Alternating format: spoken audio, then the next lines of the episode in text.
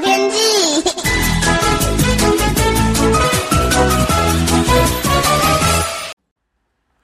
各位听众朋友好，我是彭启明。过去这几天的及时雨哦，总算为许多见底的水库带来及时这个雨量哦。虽然说无法彻底解决这个旱象，但是也让限水的压力呢不要再更严重哦。呃，不过这场雨势呢，也让大家见识到短延时强降雨的威力。尤其十分钟下超过二十到三十毫米的这个雨势哦，虽然说是短暂的，但是你十分钟下二十到三十，你乘以六的话，就是时雨量都还没有就会破百了哈。啊，这次来说的话是属于比较短暂的，时雨量呢都还没有显著破百的记录。但是如果呢未来天气条件比较允许的话，其实不稳定度很高，还是有机会会发生。特别是在条件更好的梅雨滞留锋面，或是午后热对流、西南气流，或是台风等等，还是建议你呢要有准备应付强降雨的可能哦。尤其是听到雷声，请入室内，呃，要积极避免受到这个雷击。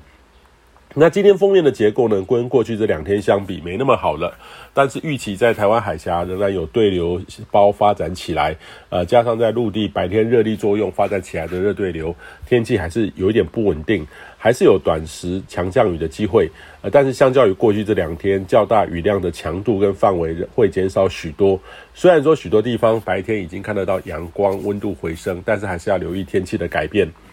那周三锋面往北移，天气会更稳定一些。呃，还是有一些午后热对流，但是预期会偏北一些，转为以午后雷阵雨为主。周四五两天呢，回到典型的夏季天气，还是有午后雷阵雨，但是预期会偏向山区。那下一波锋面呢，会预期在周五晚上会接近，周末两天到下周一二影响台湾附近的天气。那这波也是有机会为台湾带来比较大的雨势的。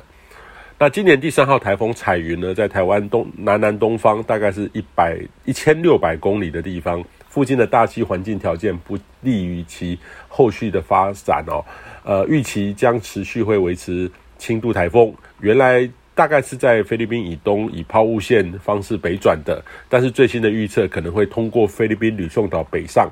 但是发展条件不佳，强度将会减弱。对巴士海峡附近的到的时候呢，其实可能已经转为低压了，对台湾不会有直接的影响干扰哈，也不至于太影响周末锋面南下的发展。